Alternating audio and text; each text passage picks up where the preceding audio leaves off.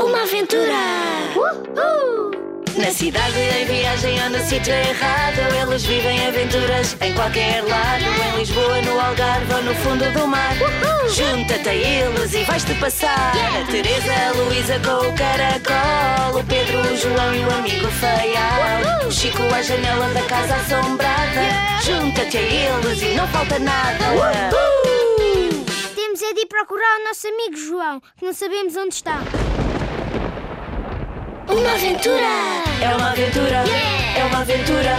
É uma aventura! É uma aventura! É uma aventura que vai começar! Uhul! Uma aventura no Palácio da Pena. Noite de sexta-feira 13. O grupo das gêmeas resolveu ficar para ver os fantasmas e o tritão de que lhes falava o velho guarda, Sr. Raposo. Que noite, que experiência! Tinham-se escondido em sítios diferentes. A certa altura, soaram roncos esquisitíssimos. Quem seria? Uma aventura!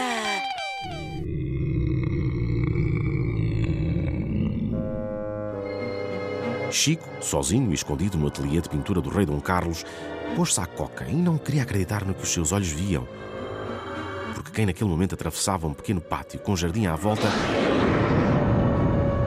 era um homem marinho, um tritão. É incrível, pensou. Afinal, o Sr. Raposo não mentiu. Pasmado, não desfitava a figura coberta de escamas. Mas a voz do Pedro arrancou-o do pasmo. Socorro! Socorro! Não foi preciso mais nada para o Chico esquecer o tritão e correr em busca do amigo.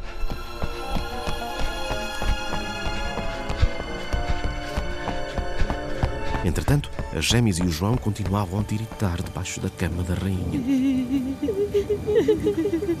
Mas ao ouvirem uma chuvada tremenda, não pensaram mais em fantasmas e tritões. Só pensaram nos cães, coitadinhos, que estavam lá fora à espera deles. Estamos a ser parvos, sabem? Ninguém nos obriga a continuar aqui. Vou-me embora. Vou procurar o feial. E nós vamos contigo. Tudo bem, queremos procurar o caracol. Sair do quarto da rainha era fácil, mas encontrar a saída do palácio era difícil. Tateando ao acaso, foram andando e, por sorte, encontraram o Pedro e o Chico. Mas de repente olharam para trás e não viram João. Onde estariam? Chamaram, chamaram e nada. O que haviam de fazer? As portas do palácio estavam fechadas, as janelas eram muito altas. Se saltassem por uma janela, o mais certo era magoarem-se horrivelmente. O temporal não abrandava. E lá fora os cães ladravam, ladravam. Resolveram então tentar sair pela porta da cozinha menos equipada com trancas e irem pedir ajuda para encontrar o João. Mas as coisas não se passaram como eles tinham pensado, pois mal puseram os pés na cozinha, onde estava escuro como breu, foram atacados e envolveram-se numa autêntica cena de pancadaria noturna.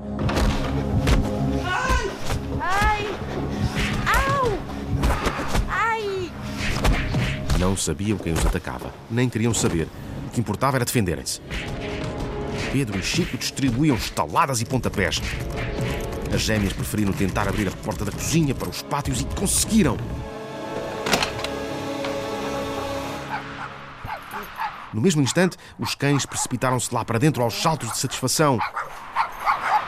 Como a ventaneira dissipava as nuvens, a lua que brilhava no céu iluminou a cena e o grupo viu finalmente a pessoa com quem tinham andado à pancada.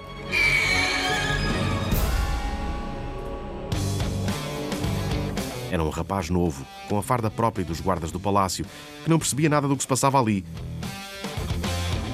Julgou que eles se tinham escondido no palácio para roubar peças de valor e exigiu explicações.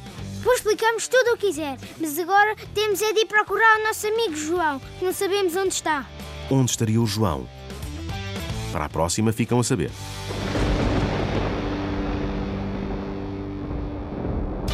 Uma aventura!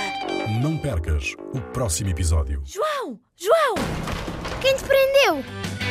Uma aventura de Ana Maria Magalhães e Isabel Alçada.